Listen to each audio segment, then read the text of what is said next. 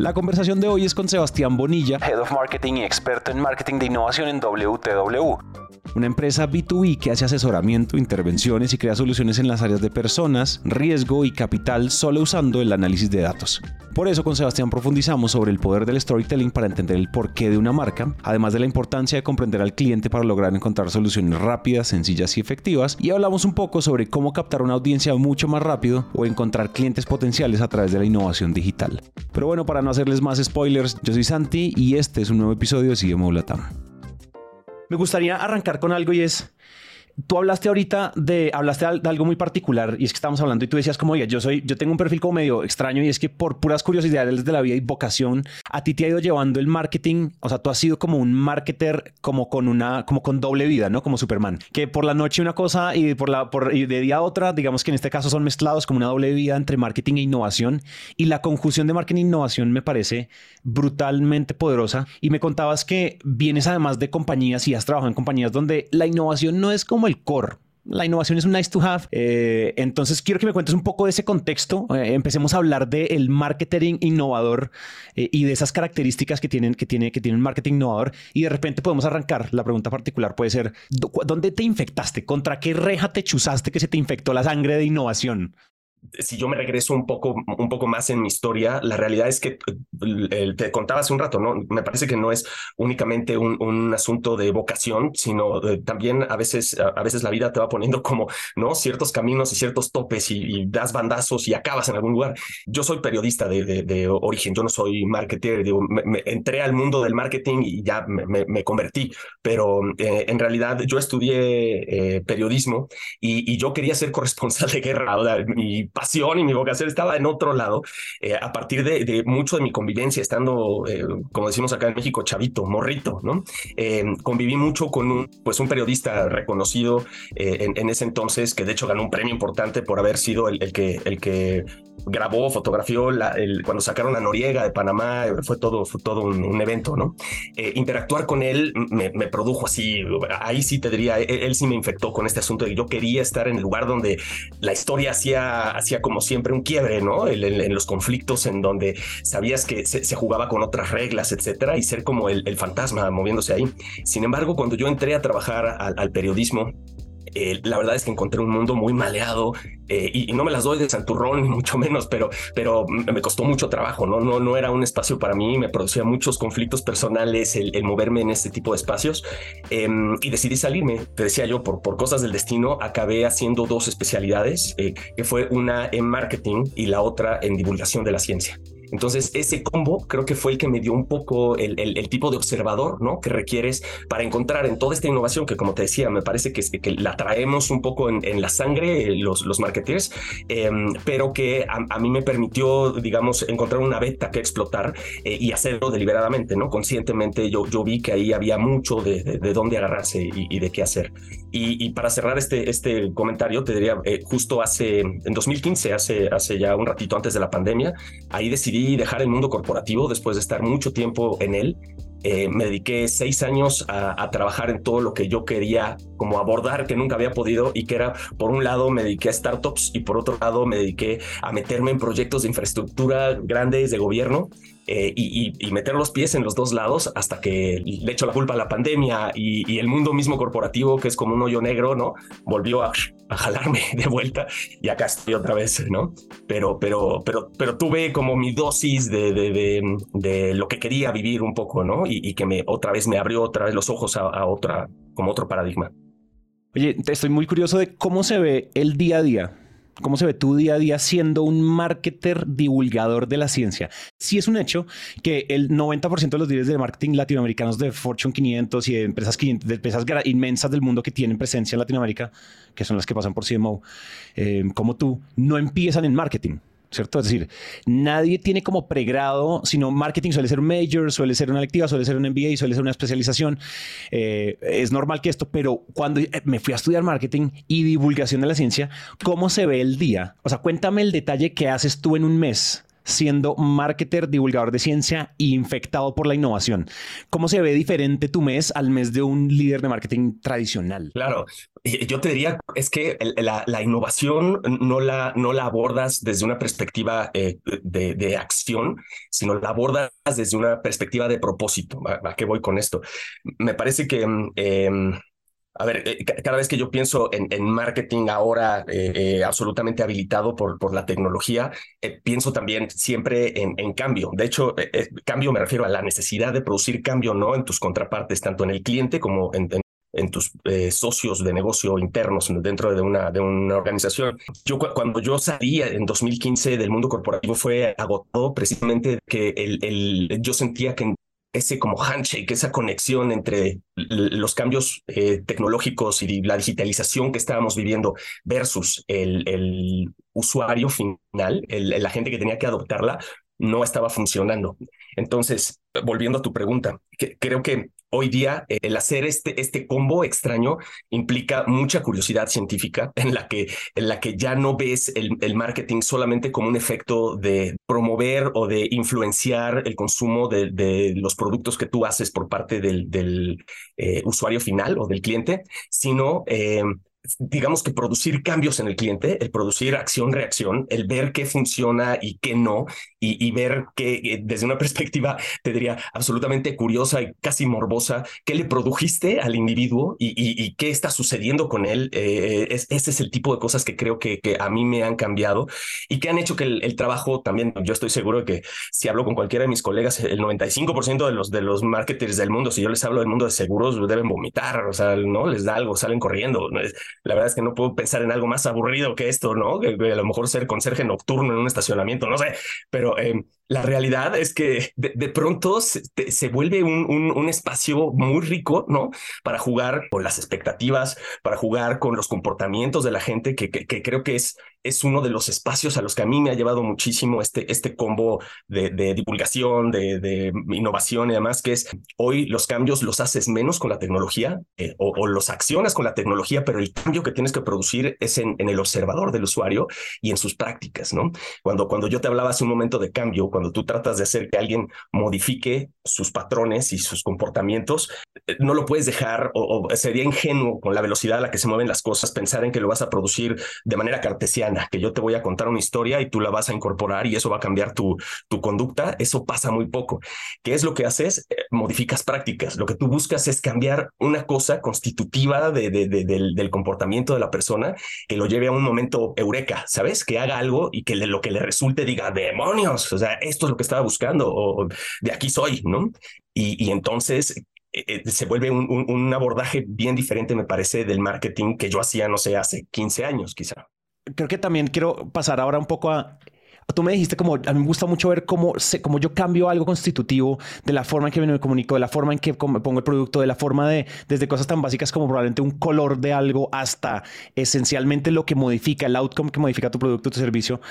¿Tienes alguna anécdota, ya sea que haya salido muy mal o haya salido muy bien, de algún momento donde haya pasado eso, de alguno de estos experimentos locos eh, que te hayan salido y que tú dices, oye, me salió muy mal y aprendí esto y ahora es una lección que me llevo hasta la tumba o algo que haya salido muy bien y qué lecciones salieron de ahí? No sé, de pronto alguna historia, cuéntame el chisme. Em, en, algún momento estuve trabajando para National Geographic eh, un buen rato. Y, en, National Geographic, em, digamos, hay, tres divisiones. Una, una que es la revista que data del 1800, no sé qué. Eh, hay otra que es la, parte de televisión, que es el, canal de, de Nat Geo TV. Y hay una tercera pierna que es eh, em, puramente académica, que se dedica a tomar todos los contenidos de National Geographic, de lo que hacen los exploradores y demás, y, bajarlo al mundo de la enseñanza. Entonces, con eh, uno de los exploradores, un, individuo fantástico que, eh, fue el que descubrió a la momia Juanita, está en los Andes, Hicimos un tour por toda América Latina con este individuo, donde lo llevé a platicar con los chicos, me refiero a los participantes, a nuestros compradores, al tomador de decisiones. Yo lo que quería era demostrarle a este individuo eh, la, importancia de, la manera como entregábamos la historia de lo que están aprendiendo. No sé si me explico con esto. Es, muy diferente si yo te explico cualquier cosa conceptualmente, un fenómeno, una fórmula, whatever, versus la historia de alguien, ¿no? Que se tuvo que, y esto es verídico, que se tenía que engrasar el cuerpo a este tipo para meterse por distintos eh, agujeros en una montaña. Eh, la Melonesia por allá, para poder encontrar una entrada a lo que él había calculado a través de fotografías y este, lidars y demás, que era una bóveda importante ¿no? dentro, dentro de una montaña. Al final somos gente de historias, ¿no? construimos nuestro contacto con, con las cosas y con, le damos valor por la historia que hay detrás. Eh, el, el, poder, y ese fue uno, te decía yo, como, como experimento, uno de los experimentos que me funcionaron muy bien y que ahí entendí el, en, en primera persona, todo el mundo te lo dice, pero no era no era leyendo a Christian Salmon que entendía yo el storytelling, sino viendo a los storytellers natos, a los que viven del storytelling, eh, construir esa conexión eh, que ni siquiera era la conexión con eh, mi comprador. La conexión yo la estaba haciendo con el cliente de mi comprador. Y entonces lo que yo hacía eran estas reuniones con todos los chicos, a veces eran chicos, me refiero teenagers y demás, a veces eran, eran pequeños, pero de, por todas las universidades de, y, escuelas de América Latina, la conexión era inmediata, era, era absoluta. Y, cuando les preguntábamos, porque les escribíamos, o sea, generamos una como una comunidad bien rica con, con ellos, les escribíamos seis meses después y te contaban la historia, ¿no? Y no se les olvidaban los detalles y sabían, por ejemplo, que este individuo que se llama Stephen Álvarez, el, el, el expeliólogo, eh, le hacían burla, decían que era su novia, la momia Juanita, porque el espacio donde trabajaban en el laboratorio solo albergaba espacio para tres personas y entonces él parte de su trabajo, además de las fotografías etcétera, era sacarla y meterla a, la bóveda, al lugar donde la tenían con frío y demás, y era como desvestirla, ¿sabes? Para la, revisión. Entonces, dentro de la, comunidad, él, él, era el novio de la momia Juanita y eso le divertía muchísimo a toda la gente, ¿no? Y eso es lo que yo vendía, o sea, yo, yo utilizaba al novio de la momia Juanita para vender todo un sistema de educación que, que se sustentaba en la base de que el storytelling te, te entrega lo que tú quieres. Oye, muy interesante esa anécdota, o sea, alto nivel de enganche que tienes como storyteller tú. Pero me, esto, me, esto me hace pensar en una pregunta que me gustaría saber. Eh, ¿Tú qué opinas respecto a esto? Hay una, nosotros usualmente hablamos que el, el, marketing es una profesión o es una disciplina muy líquida, cambia muy rápido, la tecnología lo hace cambiar muy rápido. Es decir, sin embargo, hay algo que nunca cambia y es el poder de las buenas historias, la narrativa y el storytelling para enganchar humanos, porque finalmente un humano le vende humanos, así le estemos vendiendo a grandes compañías o a B2B o B2C. Pero, ¿qué pasa cuando uno tiene productos que uno dice, oiga, esto no es tan cool, entre comillas, como tan sexy como National Geographic, ¿cómo aplica uno esos principios de storytelling? ¿Cómo uno engancha a las audiencias? ¿Cómo no las pierdo por la inherente no glamurosidad de un producto, de un servicio, de un... ¿Qué, qué tienes tú para decir ahí? Es decir, porque ahí es donde verdaderamente está el reto, ¿cierto? Un poco siento yo. Creo que tiene que ver con, reentender el, poder del storytelling. El, storytelling es un medio, en realidad. Tú que lo que tratas de hacer es, generar una conexión emocional, ¿no? Conectas con algo que, no, es, la relación puramente transaccional entre tu producto y el beneficio que le produces al, individuo. Uno, de los grandes problemas, y esto es, una discusión que yo tengo siempre con mi equipo, eh, que nosotros tenemos en marketing, es que en realidad no somos los que generamos la venta, a menos que tú seas el dueño, no sé, del, del, una tienda en línea y tú eres el que lo operas y demás normalmente es otro equipo el que se sienta con el cliente, el que escucha al cliente y viene y te cuenta la historia. Entonces siempre nosotros es una suerte como de teléfono roto, teléfonos compuestos, el juego este, donde somos la segunda, la tercera derivada de, lo que dijo el cliente. Y entonces el escucha siempre mete ya su cuchara, ¿no? E, editorializa, aunque no quiera, lo que haya dicho el cliente y te lo acota a lo que entendió el de ventas o lo que entendió el gerente de ventas, de lo que entendió su vendedor, de lo que entendió, este, de lo que dijo el cliente. Entonces se vuelve en realidad una, una suerte de mensaje descompuesto que, que, nosotros tenemos que recuperar y que a, nosotros nos lleva a tomar acción. Yo te diría, eh, mucho de lo que nosotros buscamos cuando hablo de nosotros es mi, equipo y mis equipos en el, en el pasado, es generar algún vínculo directo con los clientes. Por un lado, buscamos hacer mucho eventos en vivo en donde nosotros podamos interactuar con los clientes y escuchar de primera fuente, ¿no?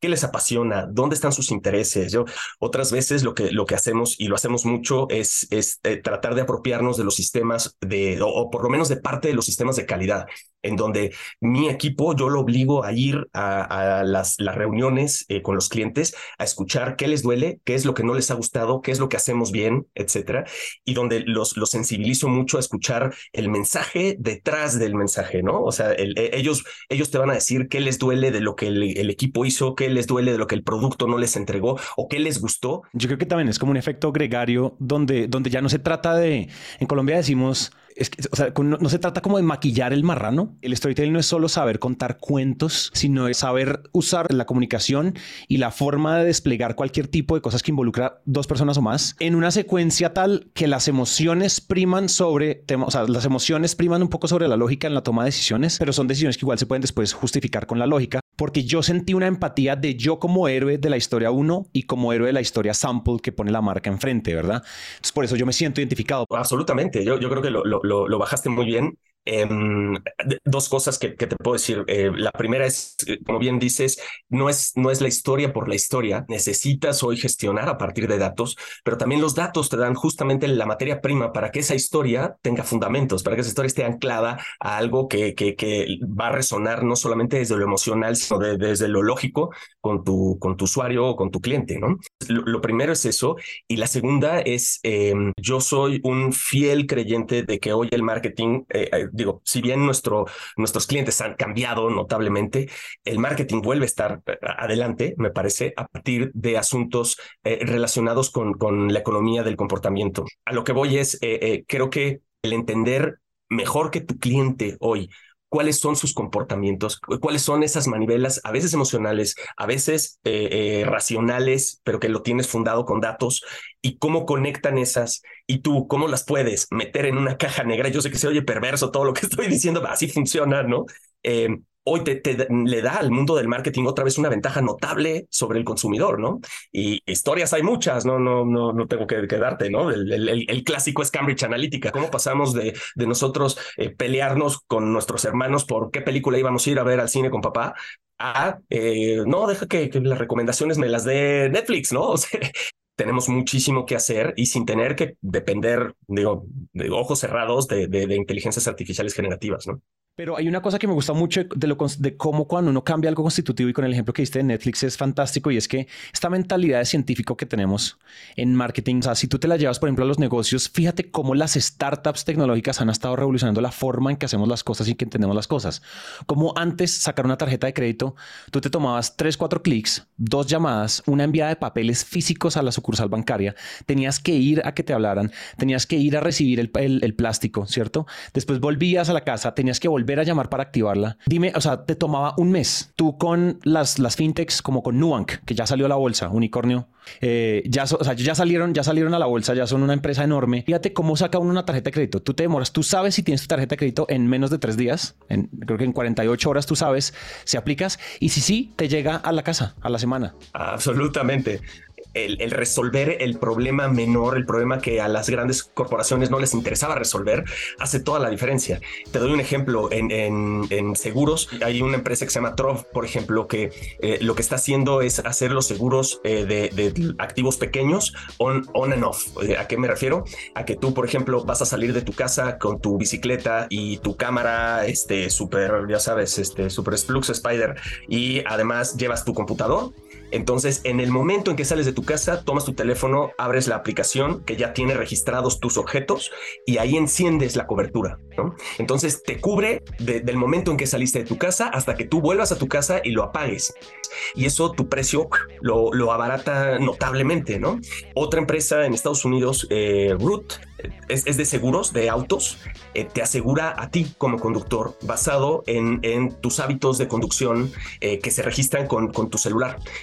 Eh, entra, ya sabes, instalas la aplicación, entra, se conecta al, obviamente al GPS, al oscilógrafo, al yo que sé, todas las cosas que tiene tu teléfono y durante un par de semanas va monitoreando cómo conduces, cómo tomas las curvas, a qué velocidades conduces, a qué horas conduces del día, dónde dejas aparcado el auto, etcétera, etcétera. Y en función de eso, tasa tu riesgo. Entonces, el, de las personas, ya sabes, que no salen de casa y además pagan una bicoca y el tipo que Uber obviamente va a pagar mucho más, pero se vuelve mucho más justo con respecto a tus hábitos de conducción y a tus hábitos o tus prácticas justamente de, de, dónde colocas el auto, ¿no?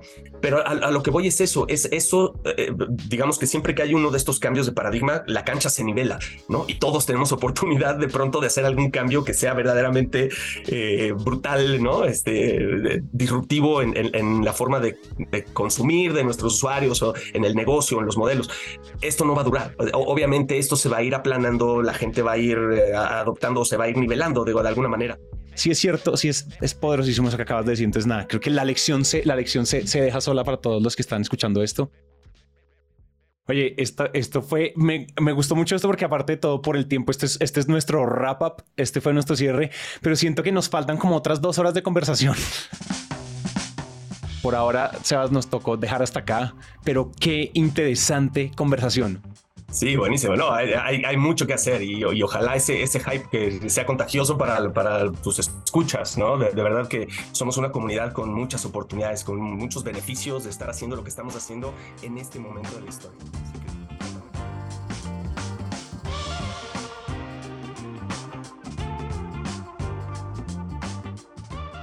Queremos agradecerle a Sebastián por conversar este rato con nosotros y esto es todo por el episodio de hoy, pero como no queremos que la conversación quede hasta acá, podemos continuarla en LinkedIn con Dani, que la encuentran como Daniela Arias Daza, y conmigo como Santiago Cortés Calle. Y bueno, este episodio fue posible gracias al equipo de Naranja Media, la producción de este episodio estuvo a cargo de Oriana Bosa, editado por Juan Almanza, el booking por Catherine Sánchez y el diseño de sonido a cargo de Alejandro Rincón. Yo soy Santi y nos vemos pronto.